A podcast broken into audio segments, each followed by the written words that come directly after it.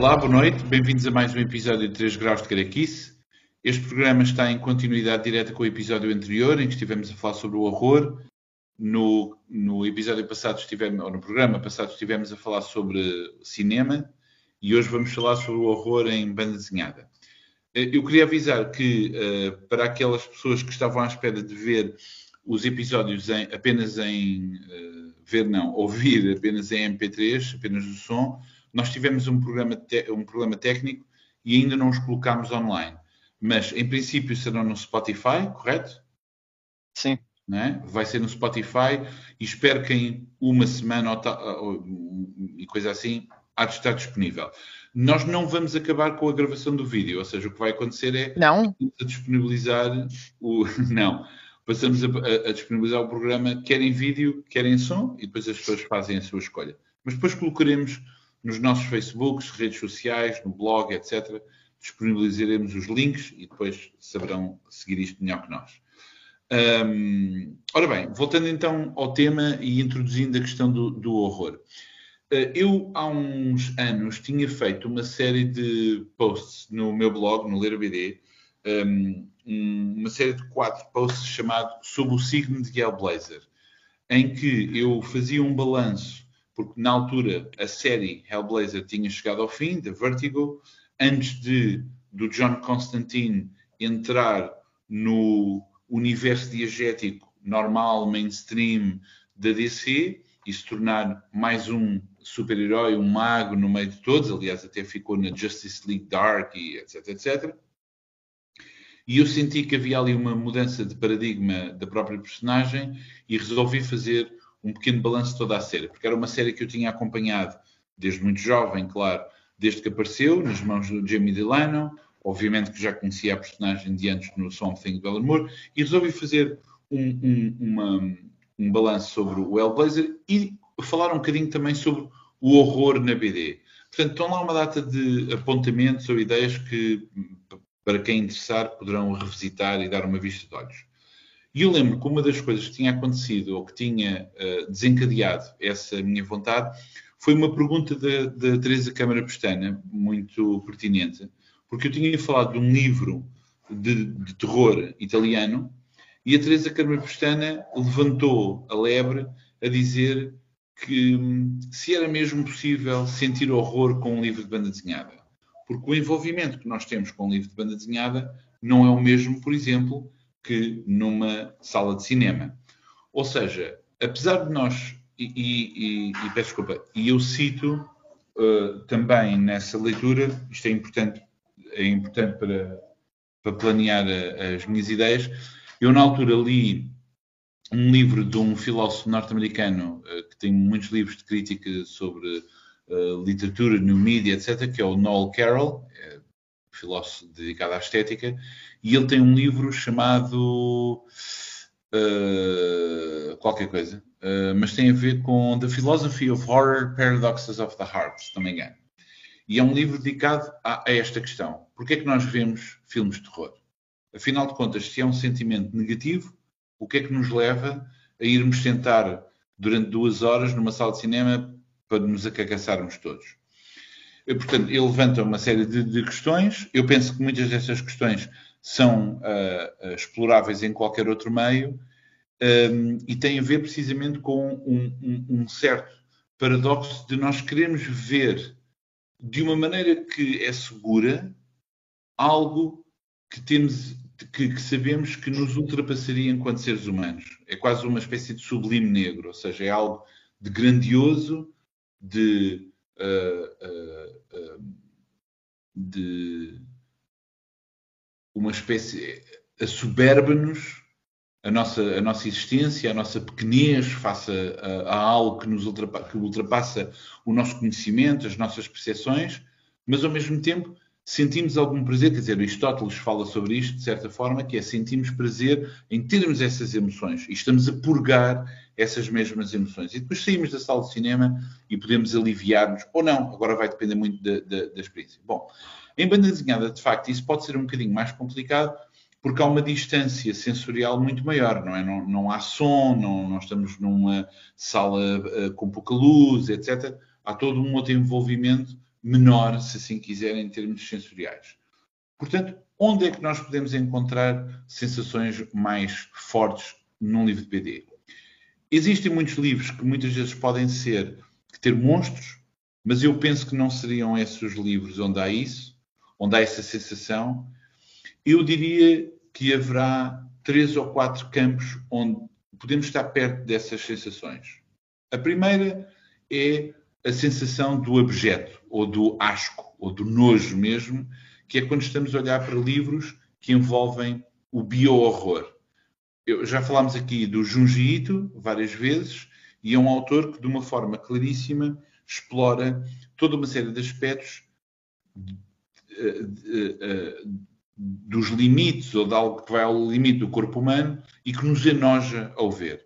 Qualquer pessoa que eu pense que tenha lido os livros Gio ou o, uh, o Zumaki, etc., uh, a história em si, até, até descrita, não é particularmente uh, assustadora, digamos assim.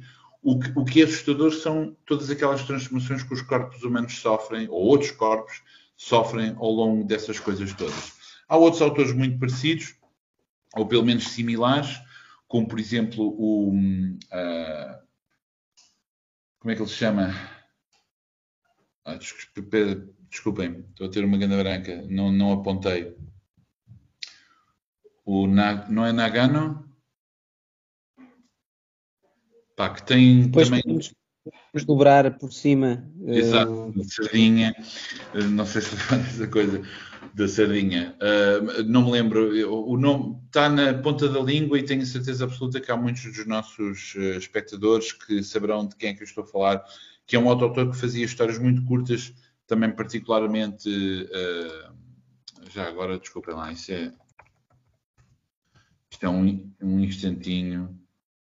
Nós encontramos Shintaro Kago. Estava a ver que não estava. Ah, ok. Shintaro Kago. Estava a falar muito dele porque tinha, sim, que sim. tinha uma série de histórias curtas pá, que são de virar o estômago. Mas há um outro autor que eu apontaria e que já aponta para uma outra, para uma outra área, mas já lá vou. A outra questão são histórias que envolvem uh, experiências limite, mas eu diria que muitas dessas experiências limite às vezes pode ter a ver com o, o é um horror de um, nojento ou de coisas que não queremos ler. Sabe aqueles livros que envolvem coisas como, uh, sei lá, mortes de crianças, violações em massa, genocídio, um, um caminhão a matar pessoas, etc.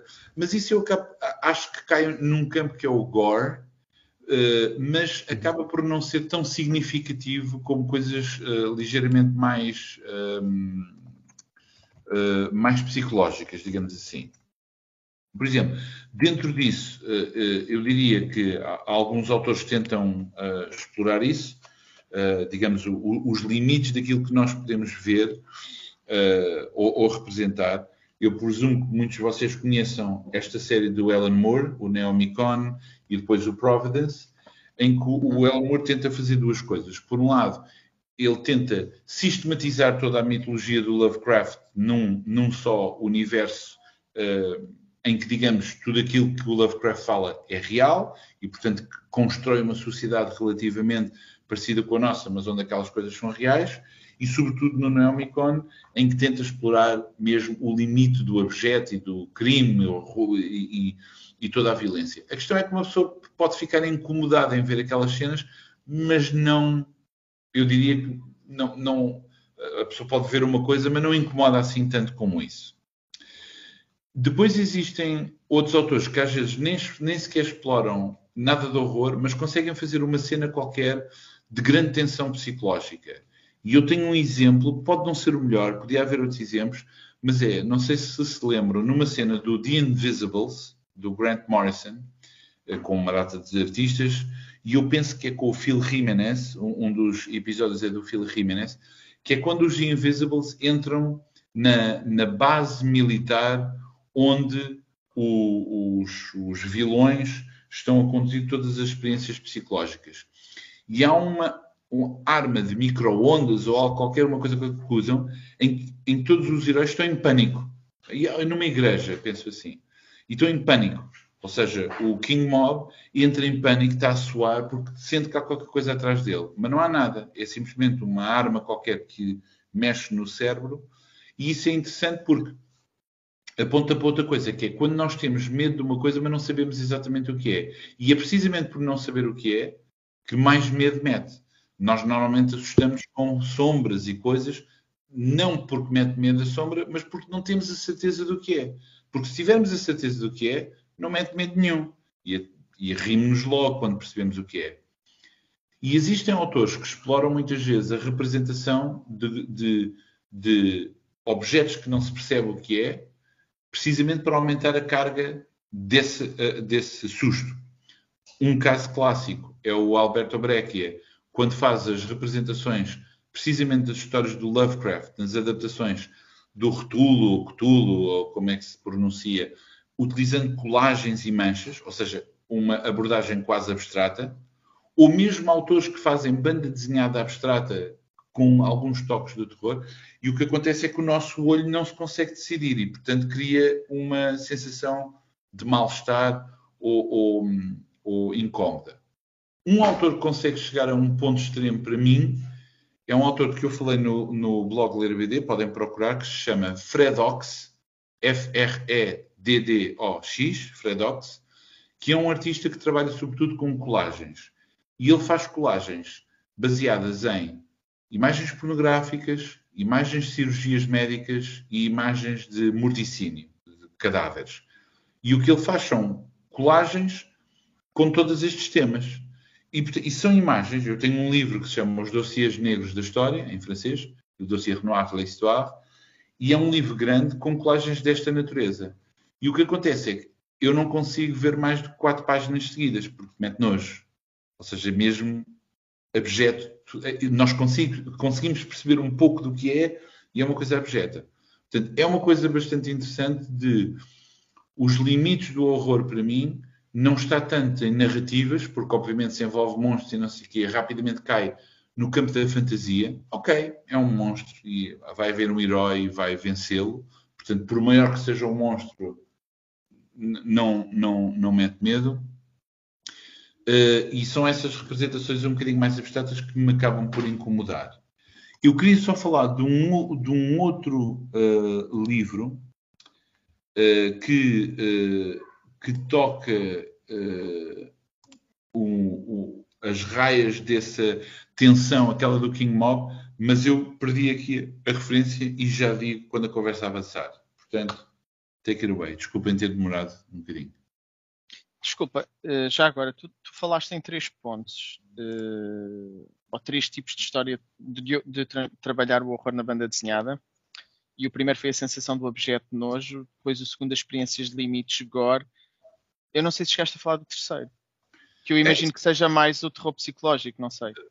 Seria esta questão do quando nós temos uma história e não vemos, ou seja, o abstrato. Ah, então, ok, era isso, ok. Aliás, no artigo que eu falei, eu cito mesmo um artigo académico de alguém, Peter eh, qualquer coisa Schwanger, que analisa, estuda precisamente a utilização de abordagens abstratas, visualmente, para construir sensações de terror.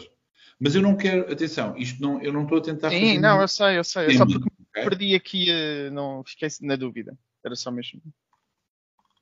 Obviamente não estamos aqui a escrever eh, um livro sobre isso. André, queres avançar? Ou eu? Posso, posso avançar eu. eu hoje não, não faço questão de ser o último.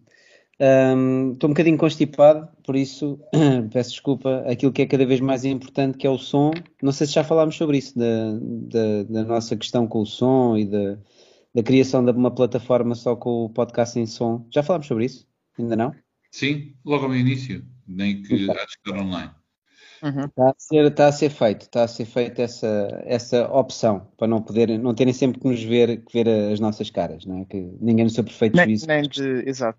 Tanta gente me dizia, ah, eu tenho que assistir ao programa de olhos vendados, pá, vai, vai deixar de ser preciso. Vazar os próprios olhos, houve gente que chegou a vazar os próprios olhos. Um, essa questão de se é possível ou não assustar-nos com, com uma história de banda desenhada de terror é uma questão uh, muito pertinente.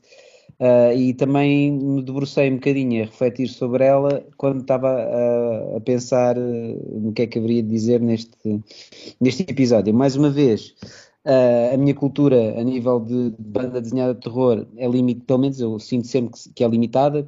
Aquilo que eu conheço melhor tem a ver com não, não, é, não só o japonês, não é? e alguns dos livros nós até já falámos aqui, o caso do, do No Longer Human em que o, o livro literário, de, o livro original, não sei se é questionável, se é de, poderá de chegar ao universo do horror ou não. Não sei se seria catalogado dessa forma, não sei se o livro é catalogado dessa forma. Uh, eu acho, acho que é questionável, mas o, o, a obra a adaptação à banda desenhada acho que é claramente uma, uma adaptação sim, sim. do universo do Junji Ito, que é um universo do horror. Um, recentemente, pronto, além do Uzumaki, mas o Uzumaki teve uma particularidade interessante que, que já lá vamos, um, em relação à minha experiência de leitura. Um, recentemente a, Sendai lançou também o Panorama do Inferno, é um livro do Hideshi Hino, que é um livro uh, que segue um bocadinho a linha do, daquilo que eu li de terror de banda desenhada japonesa, que é, sobretudo, uh, tem a ver com o ambiente ou seja, o ambiente gráfico e, e, e, literário, portanto, o ambiente da história é um, é um ambiente desconfortável, um, que nos causa repulsa, que nos causa mal-estar. Daí a minha, a minha experiência ao ler o Uzumaki não foi uma experiência de, como acontece às vezes a ver filmes de terror, que é eu fico a pensar naquilo, ou apanho sustos com os jump scares, ou, ou seja, não é possível, eu não acho que seja possível fazer isso a ler um livro de banda desenhada. Ninguém, ninguém tem um susto a ler um livro de banda desenhada, mesmo se virar a página e, houver uma splash page, ninguém se assusta, quer dizer, pode, ser uma coisa chocante, mas não é, não nos provoca a mesma sensação de, de, de ver um, um, um, filme de, de, terror. Mas o Uzumaki deixou-me fisicamente mal disposto, eu fiquei indisposto mesmo ao ler, porque lá está, porque o ambiente as histórias tinham as, as tais splash pages uh, chocantes, tinha, mas aquele ambiente da, da cidade, a aldeia da espiral, etc aquilo a dada altura tornou-se, e, e, as pessoas que se iam transformando em caracóis e, e tudo uhum. aquilo. A espiral, sim, sim. Aquilo foi crescendo até ao ponto em que fiquei mesmo mal disposto, fisicamente mal disposto. E portanto, um, o que é que o cinema neste caso pus-me a pensar um bocadinho, o, o, cinema tem umas tem características diferentes da, da, literatura e diferentes da banda desenhada. O cinema aqui tem duas muletas que às vezes são usadas de forma até bastante preguiçosa, que é o som e é também o ritmo da história, ou seja, o som é algo que não existe nem nos livros literários, nem na livros de escrita literária, nem na, na, banda desenhada. E muitas vezes é usado de forma a que o susto é praticamente provocado pelo, pelo som. Nem, nem é preciso ser muito ter uma grande sensibilidade de realização ou de edição de, ou de contar histórias para, para fazer. E depois também o ritmo, ou seja, nós numa banda desenhada temos um pouco mais de dificuldade em Claro que o storytelling obriga-nos a pautar o ritmo da história, mas o, o, o leitor pode lê-la de forma mais rápida ou mais, ou mais uh, lenta. E isso, às vezes, também em termos de. Quando queremos provocar medo, queremos provocar desconforto, este ritmo é algo que nós tentamos controlar, nem sempre conseguimos. Enquanto no cinema, a pessoa é mesmo obrigada a ver a história a ser contada com o ritmo a que estamos a ver a sucessão de imagens. Um, em relação à escrita literária, tem uma, para mim tem uma particularidade em relação a, às histórias de terror, que é uh, uh, quando nós estamos a ler as, os diálogos ou estamos a ler os, os, pensamentos de uma personagem, o facto de nós não a estarmos a ver é muito importante porque uh, muito mais depressa nós nos identificamos e aquela personagem podemos ser nós, porque nós estamos habituados a pensar. Ou seja, nós muitas vezes pensamos em, em conversa, em monólogo, e isso quando estamos a ler eu acho que é mais fácil sentirmos uh, submersos naquela, naquele ambiente, naquelas personagens, as coisas vivem na nossa cabeça e às vezes a morte de personagens é sentida de uma forma mais, uh, mais visceral, as coisas podem provocar-nos uma dor uh, emocional maior. A partir do momento em que na banda desenhada, quer seja mais descritivo ou, mais, ou menos realista, é algo que tem o suporte visual, há logo um distanciamento, quanto a mim. Há logo um distanciamento, ou seja, é a personagem que fala, é a personagem que sofre. Nós podemos sentir um pouco, mas acho que já há, já há ali uma, uma layer que não existe na, na, na, escrita. Eu senti, por exemplo, voltando ao No Longer Human, eu senti no, no, livro original uma relação com o personagem e com aquilo que lhe ia acontecendo e com a maneira como as coisas estavam a ser descritas, muito mais próximo do que depois na BD, que tinha as suas mais-valias também, mas não eram as mesmas do livro. Isso é muito interessante.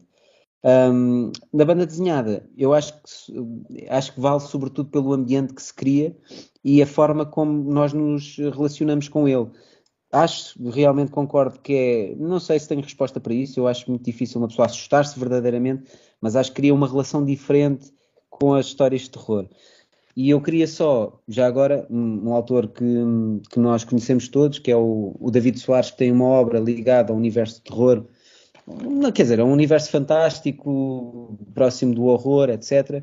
Uh, e eu lembrei-me de ir revisitar alguns dos livros dele. Há um livro que eu gosto muito dele, que é o, A Última Grande uh, Sala de Cinema, que eu hoje estive a rever, e realmente este livro tem, tem, tem muito disso, quer dizer, tem, uh, tem um ambiente, tem personagens uh, grotescas, tem personagens muito reais que são grotescas de uma forma que, que, pronto, não diz respeito à sua personalidade, uh, e depois leva-me também a crer aquilo que o, que o, Pedro estava a dizer, tem muito interesse em relação à maneira como são representadas as histórias, às vezes de uma forma mais expressiva, que, que, no fundo querem, a intenção é que a história entre de uma maneira diferente. Aqui o, o David ainda desenhava as suas próprias histórias, tinha um registro mais negro, uh, que nós temos, estamos um bocadinho habituados a associar este registro preto e branco uh, às histórias de terror, mas não tem necessariamente de ser assim. E ele, a dada altura, também fez dois livros com o Pedro Serpa, Uh, um deles até, uh, eu acho que dos dois, do, do Pequeno Deus Cego, um, o, o esquilo é, é, um pouco mais, está um pouco mais próximo de uma história uh, com os desenhos um pouco mais infantilizados. eu não, não, sei se a intenção de provocar um contraste maior em relação à natureza da história e o registro mais infantil, não sei se é muito bem conseguido, ou seja, não sei se atinge o objetivo uh, dos autores, estou a questionar, acho que há pessoas que provavelmente sim. Este foi o livro, aliás, que provocou grandes uh, ânimos, porque pessoas foram obrigadas a abrir o dicionário, santo Deus, como é possível. Acho que uma uh, banda desenhada não se admite, André, não é? Então, horror, que horror. Que as pessoas ficaram uh, muito revoltadas por terem. Eu já acho que três, palavras com três sílabas já é o máximo numa banda desenhada. Não mas pronto, quer dizer, uh, esta, esta, é outra questão, que é de que forma é que nós, uh, quando há um texto que tem natureza, uma natureza negra, uma natureza próxima do horror, etc., de que forma é que nós a vamos representar? Eu acho que tem um pouco a ver também sempre com, com o objetivo do, dos autores. Neste caso,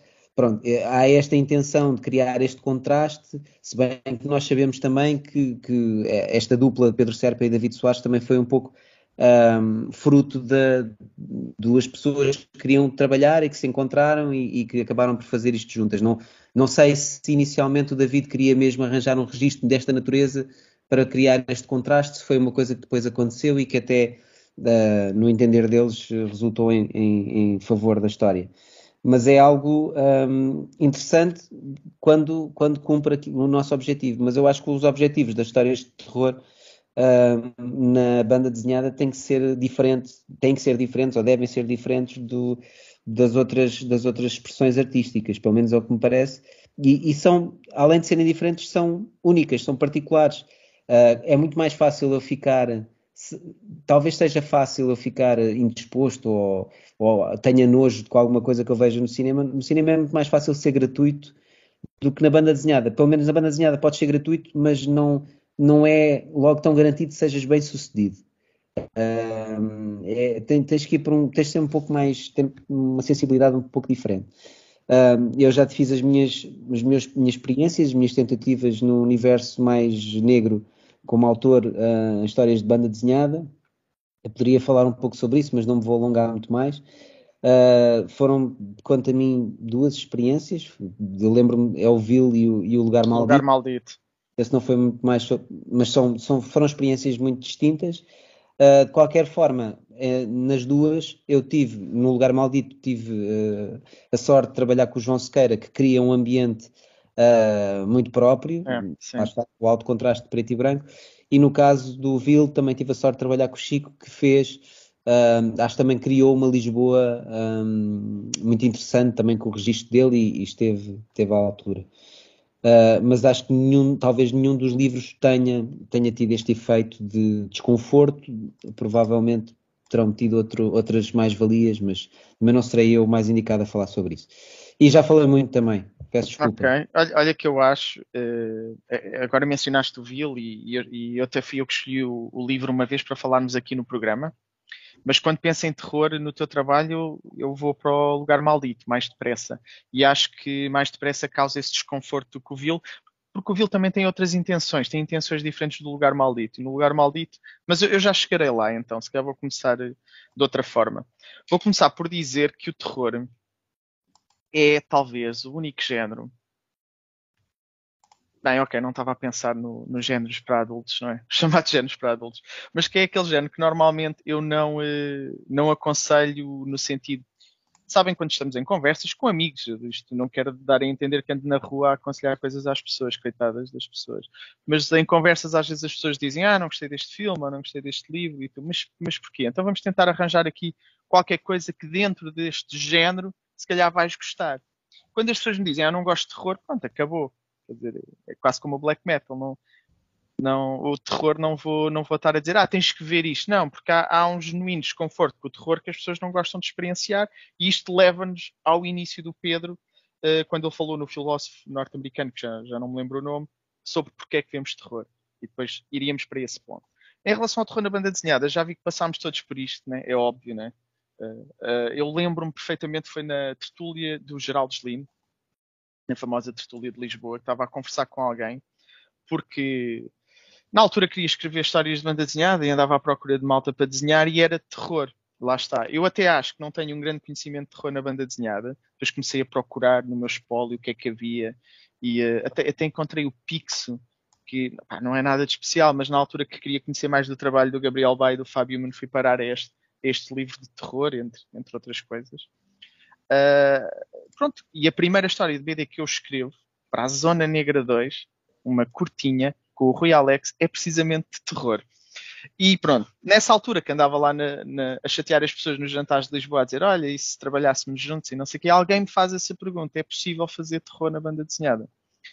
E eu acho que isto tudo, eu acho que sim, vou responder que sim. Li-me imenso, li, uh, ri-me imenso com um comentário no, no blog do Pedro, que estive a, a ler aqueles textos que ele estava a falar há um comentário que alguém diz que não é possível e o Pedro faz uma piada e a pessoa não compreende a piada.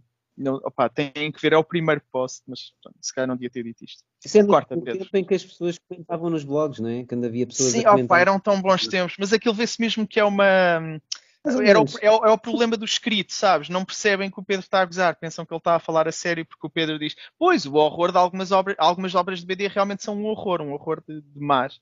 E não se, não se percebe que é uma piada, eu rimo um bocado com aquilo. Mas pronto. Mas o Pedro tem aquele humor britânico, não é? Tem, muito, sim, sim, sim. Ainda mais conhecendo aquilo, ainda tem mais graça, mas pronto. O humor britânico significa o quê? Bolachas de manteiga? dark humor, pá, dark humor. Sim, sim. Chá preto e, e bolacha de manteiga, sim. Fish and chips. Mas pronto, a primeira história, não é? Que eu, pronto, ah, ia conversar com essa pessoa do terror, exatamente, era aí que eu ia. E a resposta para mim é sim, eu acho que sim. A questão é que, como já falámos, que cada arte tem as suas ferramentas e as suas formas de se expressar, o terror na banda desenhada tem que ser, não, tem que ser efetivamente diferente do terror no cinema e, e noutras, noutras expressões porque, porque além de, e não quero repetir, vocês já disseram tudo das diferenças, vou só dizer que na banda desenhada até temos maior controle, não é? Mas isso também na literatura, nós podemos parar de ler a qualquer momento. Eu sei que num filme podemos carregar no pausa, mas vá, vamos imaginar que estamos numa sala de cinema. Aqui o virar da página, o espreitar para o canto da página, por isso é que há todo aquele aquela ideia de faz sentido, não é? Se queremos uma surpresa, tem que ser no virar da página. Eu também experimentei isso quando fiz o A Noite do Diabo para a Ozona, uma participação uh, com, de, de, malta de fanzines de Portugal com, com a Alemanha, em que escolhemos o tema do Carnaval. Eu tive envolvido, foi giro estive envolvido no processo de escolha do tema, uh, eu achei que era muito interessante e também fiz, fiz os caretos, acho que já falei aqui, e também aquele momento sempre de de repente viras a página e aparece um na janela, não é? Eu sei que não há, que é difícil providenciar um susto na banda desenhada e isso talvez não funcione, efetivamente. Uh, acho que pode ser interessante na mesma fazer estes jogos da splash page, mas efetivamente ninguém vai ficar assustado.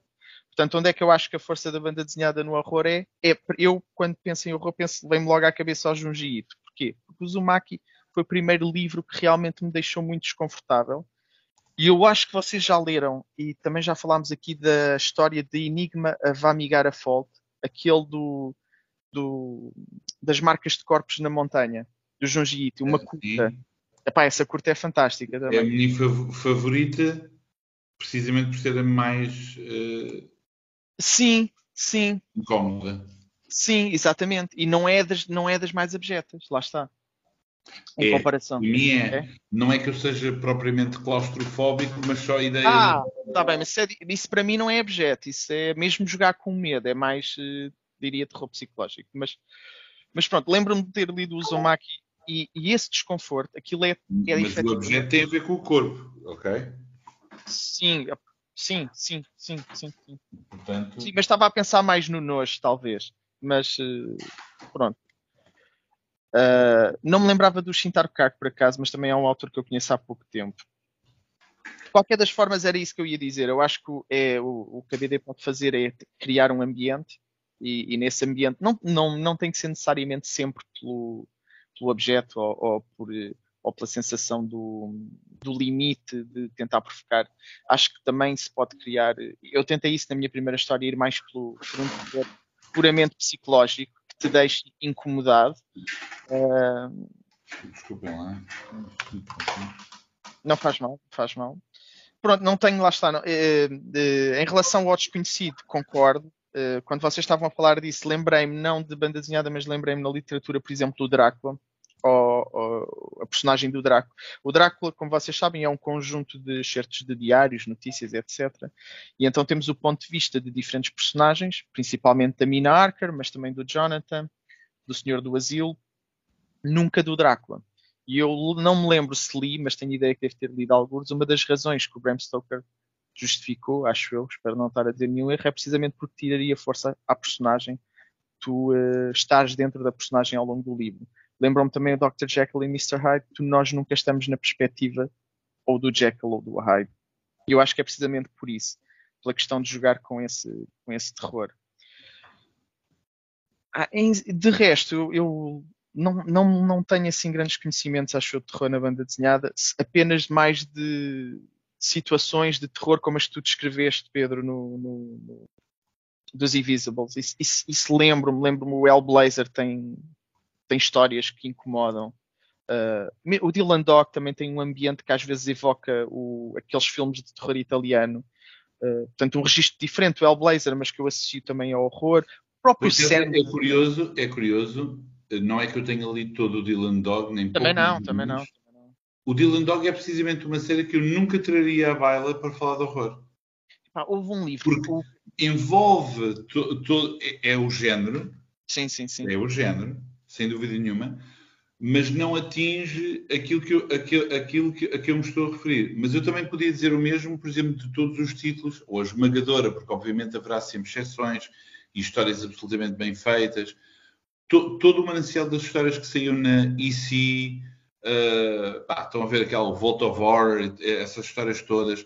O que saía cá na revista Terror nos anos 70, que era retirado um bocadinho de histórias de autores espanhóis, ingleses, etc mas eu não estou a falar dessas histórias, porque tudo aquilo que envolve, oh meu Deus, é um vampiro, ou é uma pessoa vem, um tipo, um vivo morto que saiu da campa e vem atacar-me, que aquilo é um lobisomem. Isso tudo cai para mim dentro de um campo que tem a ver com fantasia, que é negra, que obviamente tem essas questões sobrenaturais, mas não tem a ver com este horror a que me estou a, a, a a referir. Por exemplo, nós quando estávamos a falar do cinema, lá está. Eu falei-vos que um, do, um, dos meus filmes favoritos é o Hellraiser, não é? Mas o Hellraiser, como disse também, há uma camada ligeiramente pateta, não é? Quer dizer, porque aquilo não deixam de ser gajos uh, muito cool, quer dizer, não sei se ter pregos na cabeça e não ter lábios e não sei o quê, mas com aquelas frases todas, não é? De não gastes as lágrimas porque estás a perder o sabor do sofrimento. É pá, é uma coisa um bocado performática de uma maneira um bocadinho uh, uh, ligeira. Enquanto que, lá está, o Midsommar, uh, de uma maneira muito especial, é uma coisa que nós podemos dizer, ah, estou aqui com pessoas e há um ritual horrível de acontecer. Por exemplo, o livro que eu estava a tentar lembrar-me há bocadinho era, é o House, do Josh Simmons. É um livro que saiu na Fantagraphics há, há muito tempo. E é um livro muito simples, não tem texto, e é um livro que envolve três personagens a entrar numa casa uh, velha. E quando eles entram, entram na casa e vão fazendo macacadas, são adolescentes, epá, fumam um charro e dormem, já não me lembro bem, mas depois, à medida, vão descobrindo mais um corredor e mais um corredor, e aos poucos vão se perdendo na casa e perdem-se um ao outro. E nós percebemos que acontece algo na, na, na casa mal. Eu não vou entrar em muitos pormenores, não só para dar spoilers, como há coisas que não me recordo, mas não há monstro nenhum. Nós não vemos nada no fim de ah, estava ali uma pessoa a matar. Em alguns aspectos até lembro o primeiro Blair Witch, não sei se vocês viram esse filme, em que vão acontecendo coisas e a última cena é dentro de um quarto, ou seja, é um beco sem saída, o último quarto, e não se percebe bem o que acontece. Mas não há monstro nenhum que eu, que eu saiba. A, a, a, última pessoa parece que diz: O que é aquilo? E cai a câmera e vê-se uma sombra, mas não é um monstro a aparecer, não é? Diferente, por exemplo, do filme espanhol, que segue a mesma o linha, o REC, não é? Que tem um monstro, apesar de tudo. Eu não tenho nada contra monstros. Sim, mas esse, esse como tem zombies, esse como tem zombies logo no início é do género Dead Ship SL, não é? Isto é monstros. Portanto. O REC, o REC são zombies dentro de um prédio. Ah, ok. Não, essa é tipo, isso é, é tipo se fosse um jogo, é esse é, é o boss final. Pronto, ou seja, eu se calhar eu não, estou, eu não estou a ser muito sofisticado, porque obviamente que esses filmes com sangue e monstros e não sei o quê também me incomodam. Mas digamos, é um incómodo que no momento em que desliga, uh, que fecha o livro, é ufa, que monstro assustador. Enquanto que há outras coisas, olha, deixa-me dizer uma coisa limite. Há uma história que eu gostava de escrever e que foi uma história que eu tentava, tentei escrever para qual, qual, seria a coisa mais horrível que me poderia acontecer? E é óbvio que envolvia crianças. O que é curioso é que eu depois descobri que estava a roubar a história. Estava a roubar, mesmo, tipo, mãos ao ar. Estou a roubar a história. Porque era um episódio de uma série de televisão que eu não me lembro qual é. Mas estão a ver, havia o Twilight Zone e havia histórias. Uh, como é que se chamava? Histórias. Pá, eram coisas de ficção científica, terror algo assim, histórias de impressionar. Havia uma série qualquer, era a cores, anos 70 e é uma história que é o planeta vai ser, vai, vai ser destruído por um, por um meteoro ou algo assim. Eu vi isto em miúdo, não me lembro e não, não consigo descobrir. O meteoro. E há um pai que está preocupado e não quer que os filhos sofram. E então ele resolve envenenar as crianças para que elas tenham uma morte mais tranquila. E elas morrem. Mas no dia seguinte, eu acho que há uma noite estão à espera que aquilo aconteça, o meteoro não bate e passa ao largo de, de, do planeta. Bom, eu imagino que hoje em dia, e mesmo para qualquer pessoa com formação científica, diz: Meu, como é que se enganaram com a trajetória de, um, de uma coisa dessas? Mas, whatever. Mas isso, por exemplo, é uma coisa que ficou na cabeça e, pelo visto, se influenciou, porque precisamente a, a, história que eu tinha envolvia crianças, envolvia um pai que toma uma decisão e depois percebe-se que a decisão foi cedo demais digamos assim. E, por exemplo, existe aquela série, uh, acho que é do Garth Ennis, que é o Crossed, sabem? Em que há uma espécie Sim, de vírus em não que li, mas... sempre uma cicatriz e transformam-se em uh, pessoas, matam uh, da maneira mais horrível que vocês podem imaginar qualquer pessoa e é mesmo uma violência horrível, etc. Só que enquanto eu posso ver essa história e perceber, isto é mesmo violento, isto é horrível e não sei o quê, e continuar a ver, porque obviamente estou a ter prazer em ver essas coisas, mas não é isso, não é esse o terror. Por exemplo, o livro de Josh Simmons incomoda-me mais, porque é mesmo, pá, não entres nessa casa, não sabes se vais sair outra vez. Na questão, na questão dos filhos, lembraste-me já não sei de onde é que vem esta ideia, mas, mas, mas também é um, eu diria que é um daqueles pontos de, de terror limite, hum. que é a questão do tens dois filhos ou três filhos uh, e tens que escolher um a ou dois. De Sofia. Exatamente. É a Sofia, não é? A escolha. Sim, exato, sim. É pá, isso é. Sim, sim, sim, sim, sim. Meryl Streep, homem, já estou já a ouvir, já estou a ouvir. Estava aqui. Não, mas isso, isso, pronto, isso não, apesar de ser uma coisa horrível, não está no universo de horror, não é? É mais um, não, mas é quando o Pedro falou naquilo que assusta mais, realmente, né? e a ideia do, do meteoro também não tem que ser necessariamente uma história de terror, mas eh, é isso, né? Isso, isso é. Sim, eu ainda estava na banda desenhada.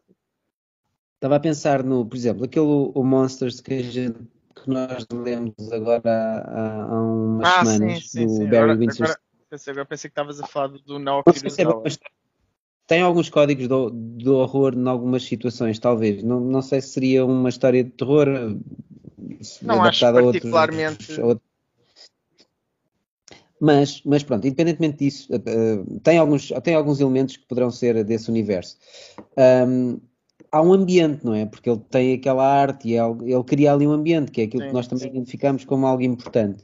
Só que, mais uma vez, já não, não querendo repetir aquilo que dissemos na altura, aquele, todo aquele texto, toda aquela conversa hum, hum, que eu compreendo que exista, mas no meu entender era um pouco uh, supérflua, desnecessária, faz com que esse ambiente não passe completamente. É. Nós ali, principalmente no último texto do livro, temos aquela situação do, do, do mal que, que, toda a gente morre, etc. E depois ainda viola e depois faz 30 por uma linha. Tudo isso é um universo de um certo género de terror. Mas nem isso é eficaz em termos de ambiente, porque, no meu entender, por causa daquela escrita toda. Mas depois estive a pensar noutro livro que também é uma referência, que é o From Hell, do Alan Moore. Toda a gente fala muito do Liga de Cavalheiros Extraordinários como uma péssima adaptação ao cinema de, das obras de, de, Alan Moore, e bem, no entanto, acaba por ser também divertido, em algumas opções. Sim, sim, sim. É tão mau que é divertido, quando nós pensamos que foi o último filme do Sean Connery, é, também é, tem a sua piada, um, mas o, a adaptação ao cinema do From Hell é é um atentado. Tipo, eu quando vi aquilo, pá, por amor de Deus, é tipo. Eu, eu, diria, eu diria que em termos cinematográficos, o From Hell é um pior filme do que o League of porque o League of the, ou que seja, Sim. é uma má adaptação, mas é, é um regabof de ação one-liners flerada. Não é? Sim, o V for Vendetta também é uma má adaptação. Sim. Na minha ótica, é uma péssima adaptação. O Alan Moore não teve, vamos ser sinceros, o Alan Moore, tenha razão ou não, não teve sorte nas adaptações. Está bem, mas pronto. Mas, pá, from... dizer, lá, lá, voltamos à questão das adaptações. É o problema de querer não, não, não, não, é importante, acho que não é relevante. Era só a minha forma de dizer, eu não acho que nenhuma adaptação de um livro do Alan Moore tenha sido muito bem conseguida, não sou fã de nenhuma em particular. Acho que o V for Vendetta vê-se vê bem, o, o, Liga de Cavalheiros, pelo que vocês disseram, entretém, diverte, o From Hell, pá, quanto mais se gosta do livro, menos se gosta da adaptação, não é um bom filme, e eu não sou fã do Watchmen. Pronto. Bem, mas não vamos continuar a falar de adaptações ao cinema porque sabemos bem onde é que o Gabriel quer chegar. Uh, vamos falar, é hoje que vamos finalmente falar do O que eu queria dizer é que pá, nem sequer há um esforço, mínimo esforço de tentar pá, estar sequer próximo da essência do livro, pronto, não interessa. Nada, uh, mas é que eu acho que o Framel também isso é intencional. O que quiseram foi fazer o, o, típico policial, twist, mistério, blá blá blá, quem é o Jack então, também, Só que nem dentro desse género se destaca. Porque podia é ser um bom filme, e ser uma má adaptação. E eu não tenho Calma, problema com isso. Ofendo, como grande fã do livro, como grande, grande fã do livro, ofendo-me que chamem From Hell ao filme e que digam baseado numa obra de Alan Moore. Acho que é tipo uma desonestidade incrível. Olha, Agora, esse livro. Deixa-me só dizer um, um parênteses, desculpa. Uh, falei do Hellraiser. O Hellraiser é, é uh, baseado num livro do Clive Barker e foi o próprio Clive Barker que. Uh, Hellraiser ou, ou Hellraiser? Hã? Hellraiser ou Hellraiser? Estou aqui a pensar como é que o Ozzy Osbourne canta a música, eu acho que é Hellraiser. Mas pronto. Epá, Obrigado, se Gabriel. Se eu te conseguir, opa, se eu te conseguir corrigir, se eu, se eu te conseguir corrigir uma vez que seja, é um win para mim, uma vitória. Hellraiser, Hellraiser, acho que é o nome daquela personagem do Guardiões da Galáxia, de, não é? De Hellraiser, não é? Ah, sou a lâmina do inferno. Calhar tens razão, porra. Uh, Vou ter que ver. Mas ele fez. E depois, mais tarde, houve um filme qualquer, eu não me lembro qual foi, que, que adaptaram. Uh, adaptaram, não. O filme apareceu, eu já não me lembro se é um dos filmes dessa série, se é o Candyman, mas é um filme qualquer, uhum. uh, associado ao universo dele. E dizem. Um, From the Mind of Clive Barker. Essa era a publicidade. Mas o Clive Barker não teve nada a ver com o filme, ou seja, ele não tinha escrito o guião, não tinha escrito sequer o filme, ou seja, aquilo era um aproveitamento terciário de, das personagens. E o gajo diz, o gajo assim, From the Mind, o ele diz, isto nem baseado no furúnculo do rabo é. Ou seja, realmente, essas são aquelas frases típicas que se põem nos cartazes como por exemplo acontece, havia um filme qualquer que era dos produtores de Harry Potter. Meu, o que é que isso interessa, meu? Do mesmo designer de figurinos de não sei do quê. Rapaz, esquece. Não, isso não significa é. nada. Mas vale tudo, às vezes parece que vale tudo. Mas às vezes, se calhar, funciona. Deve haver estudos de marketing sobre isso. Hein? Ah, com certeza que funciona. Com certeza e às funciona. vezes engana. Eu, eu, agora não tenho um exemplo concreto, mas eu lembro-me de de algo assim que é de género, ah, é daquele indivíduo, e é de género, não, não, é tipo o que vocês disseram, esse indivíduo é produziu é ou fez outra é, é uma, jogada, desonesta. É, sim, sim. Mas pronto, só para concluir, eh, lembrei-me que o From Hell também tem partes muito verbosas, com muito texto. A diferença é que, o, é, que... é que, não, é, não é uma constante, é que o, o Alan Moore, pronto, é, sabe, sabe, sabe muito, muito bem o que faz. Não só sabe escrever, ele domina muito bem o ritmo sim, da, sim. Da, da, da, banda desenhada. Não é que o Barry Windsor Smith agora também não. não parece não, é pá, não. Mas estás a ver, mas por exemplo, estás a ver, o From Hell eu, não, não é um título de terror, nem é um Who Done It, que é o que o problema do From Film se tornou, que é quem é foi.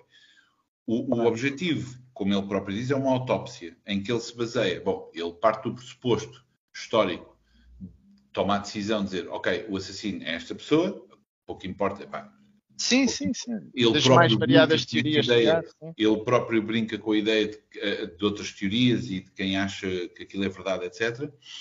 O que ele está a fazer é uma análise de se fosse esta pessoa, o que é que leva no, uhum. nos píncaros do momento da racionalidade leva uma pessoa a escorregar precisamente para o mais abjeto de, das ações. Mas tem momentos em que faz. Uh, uh, há, há, episódios assustadores, nomeadamente o mesmo os ataques. E isto agora até me lembra outra coisa, desculpem, que é de uma série uh, que eu presumo que muitos dos nossos espectadores conheçam, vocês conhecem bem, o Sandman, e dentro do Sandman um episódio, o 24 Hours. Vocês Eu ia falar do Sandman quando me cortaste. Esse, esse, episódio do Sandman é, é ótimo. Adorado por muitos como um, uma ótima obra de terror. E estou muito curioso para ver como é que é a adaptação no audiobook. Houve pessoas, eu não sou muito de ouvir audiobooks, mas eu tive, nunca ouvi. Pronto, mas duas pessoas disseram que não, que não se conhecem, disseram, pá, tens que ouvir, é uma grande produção. Comecei a ouvir, é muito interessante eu não tenho o hábito de ouvir audiobooks, é muito interessante, portanto, estou desejoso de ver como é que fazem essa adaptação no audiobook e na série de televisão. A adaptação da Netflix. Não é? Sim, não, eu, não sei, eu, não o, Sandman cai, o Sandman cai num daqueles exemplos só para dizer que são livros que tu não, não dizes que são livros de terror, mas têm momentos de terror. Uh, eu não sei se eu posso dizer o mesmo do Twin Peaks, estou a aproveitar só para falar mais um bocadinho do Twin Peaks, que é a terceira hum. temporada, tem momentos de terror eu, eu lembro-me particularmente isto que ao mesmo tempo estava a ver alguns filmes de terror, porque estava a ter o, os três meses de trial do, da HBO. E vi, por exemplo, o It 2, porque já tinha visto um, do remake, e aquilo é, é, o, é um péssimo filme de terror. É género, te, vamos pôr monstros, monstros, monstros, monstros, aquilo, pá, zero impacto. O Twin Peaks é maravilhoso, aquilo tem momentos que mexem, tu sentes mesmo medo. Adorei. Mas pronto, desculpa, estavas a dizer. Hello!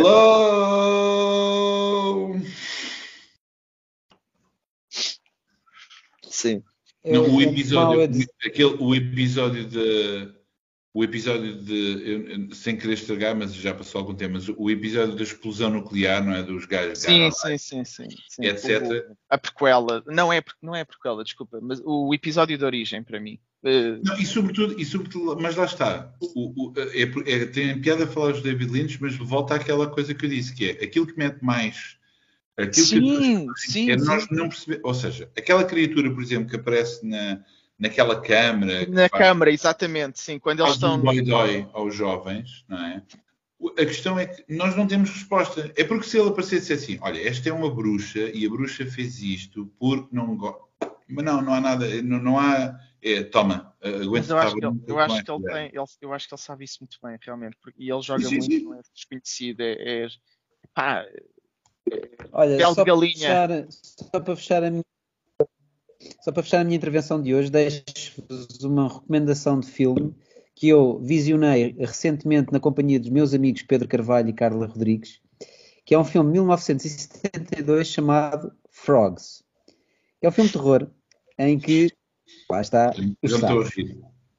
É um filme com um jovem Sam Elliott, que é o tipo do bigode, não é? Mas jovem, ainda não tinha o bigode, e que é muito engraçado porque há toda uma família que é assassinada não por sapos, curiosamente, os sapos andam lá, mas devem ser tipo os, os uh, masterminds da, da pandilha, uh, cobras, uh, osgas, esses bicharada toda mata as pessoas todas.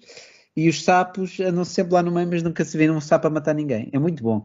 Lá está. Uh, isto é terror de qualidade, que vocês não veem. Eu, eu falo deste tipo não, de coisas. Eu, eu, eu, confesso que há todo um subgénero do terror de qualidade que eu sei que a Carla e o são grandes fãs que eu não vejo muito, não, ou raramente, sim. Mas sei que há todo um mundo por descobrir aí.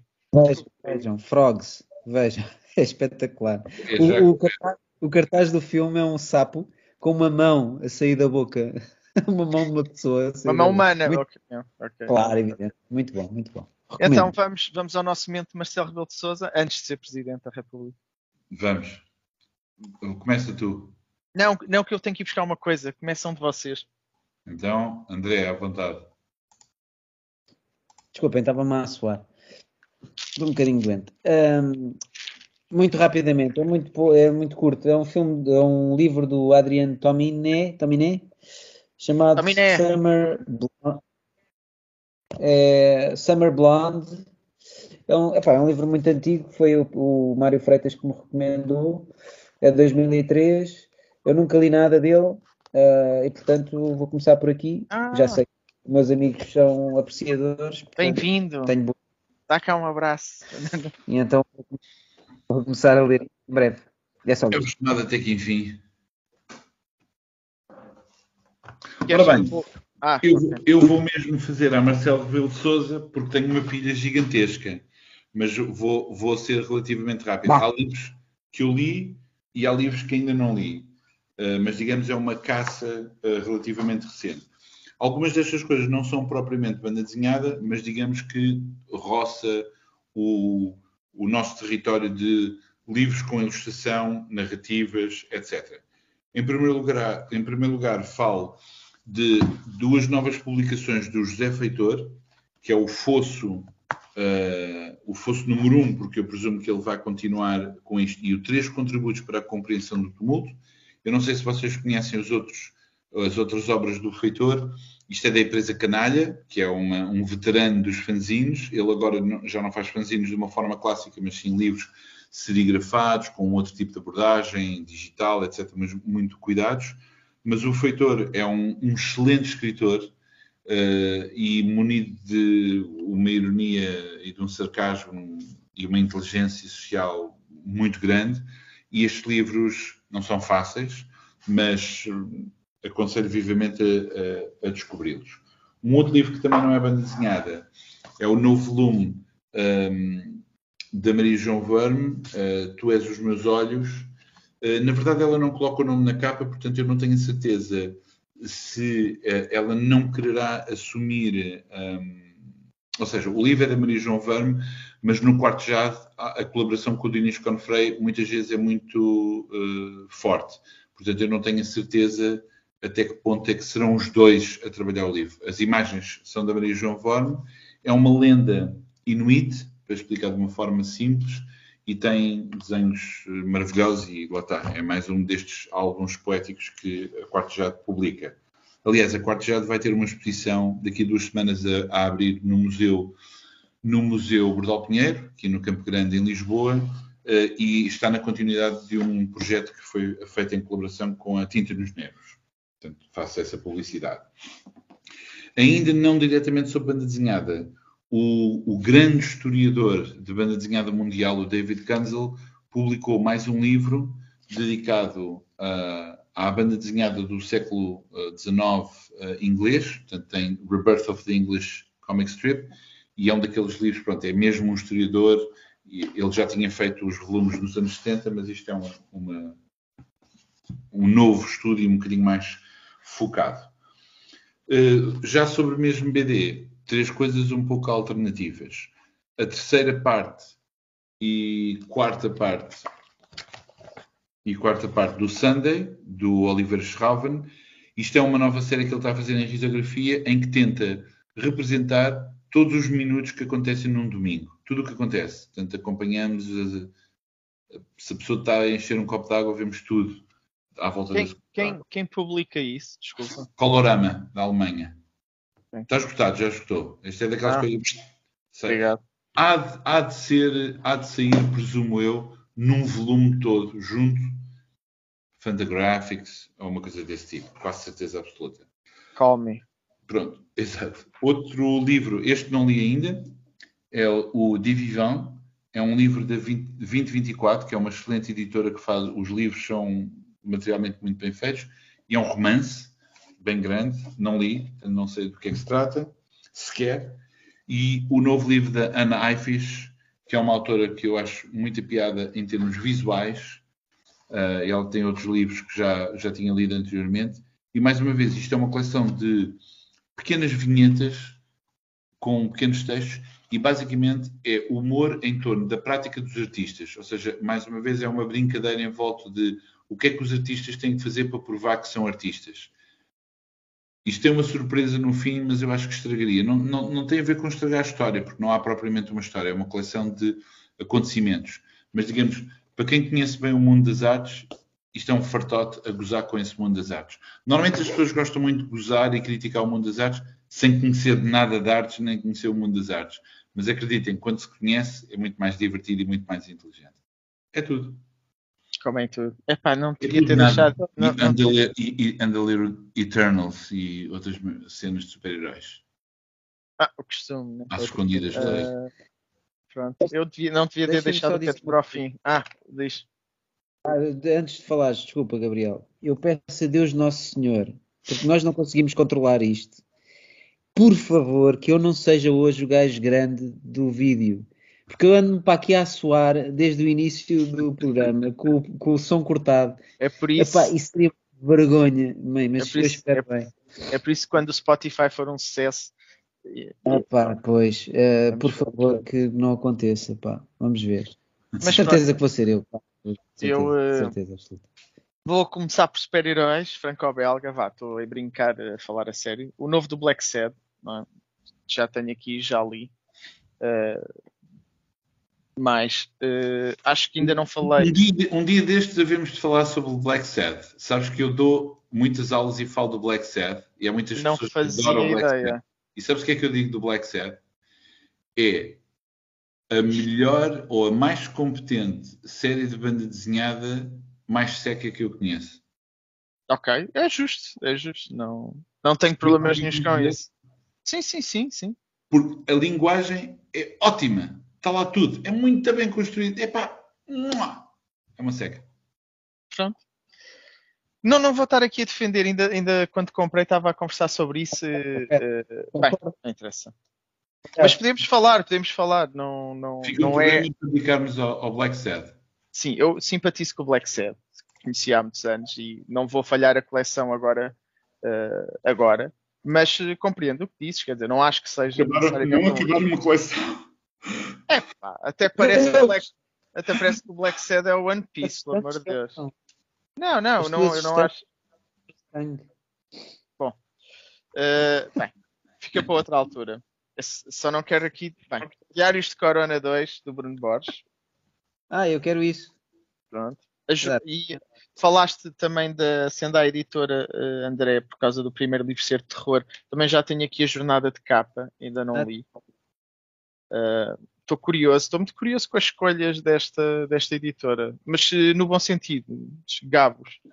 E eh, por fim, também como o Pedro, não é banda desenhada, mas é uma das últimas publicações da Barco Bêbado, um livro de poemas do Paul Eluard, e queria falar porque tem ilustrações da Inês Viegas Oliveira, que eu, eu, pronto, eu conheci num, num clube de leitura, eu lembro-me quando ela trouxe o primeiro livro uh, que fez, foi na, na, altura, ilustração, ilustração, e, uh, e, e acho que pá, rapidamente o nome dela tem, tem estado aí, tem, também foi, foi selecionada em Bolonha, uh, para ter uma exposição. Acho que tem um trabalho interessante e, uh, e, achei interessante neste livro porque este livro chegou a mim não porque eu procurei coisas dela, porque a conheço, não, não, já chegou a mim de outra forma. De repente tenho aqui o livro e, ah, olha, a Inês, e achei isso muito interessante. E o livro vale a pena. Pronto, é isso. É, o Paulo Eduardo é um gajo porreiro, não é? Muito bem. É, é um jovem promissor. É, sim. Pronto. Lá vem este com essa cena do. Bom, Onde é que ouvimos o Paulo Eduardo há pouco tempo?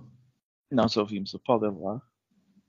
Sim, ou aquele poema Liberdade apareceu há pouco tempo numa porcaria qualquer, num filme qualquer em que uma pessoa está sempre a, ler, a dizer esse poema. Eu acho que há uma canção, mas não estou a ver o filme. Não, Bem. não, eu vi um filme há pouco tempo e há uma pessoa que está sistematicamente a. Espera lá, o que é que eu vi há pouco tempo? Devíamos desligar se tu estás a. Eu acho que já, já está no fundo do, do programa. Exato, é... exato. exato. Uh... É um filme pornográfico e não me quero lembrar para não passar vergonha. Olha, até para a semana, não é? Obrigado por terem estado connosco. Uh, para a semana, o que é que será? Vamos já falar disso? Não vale a pena. Acho que já temos tema, não é? já temos tema, mas querem, não sei, faz Ah, já sei que tema é que é, já sei que tema é que é. Era o tal de pandemia, não? Sim, exatamente. BD, então pronto, BD já disseste. na pandemia. Sim. BD na pandemia. É isso? É, é, exatamente isso. BD, na queria... pandemia, BD na pandemia ou pandemia na BD? acho, que pandemia. acho, que, acho que está para os dois lados. Bem, não percam. Até para a semana. Vá. Obrigado. Acabamos assim que o André tem que ir tomar um Benderon ou algo assim. e falecer, talvez. Olha que só, tem cuidado, hein? 8 em 8 horas. Já.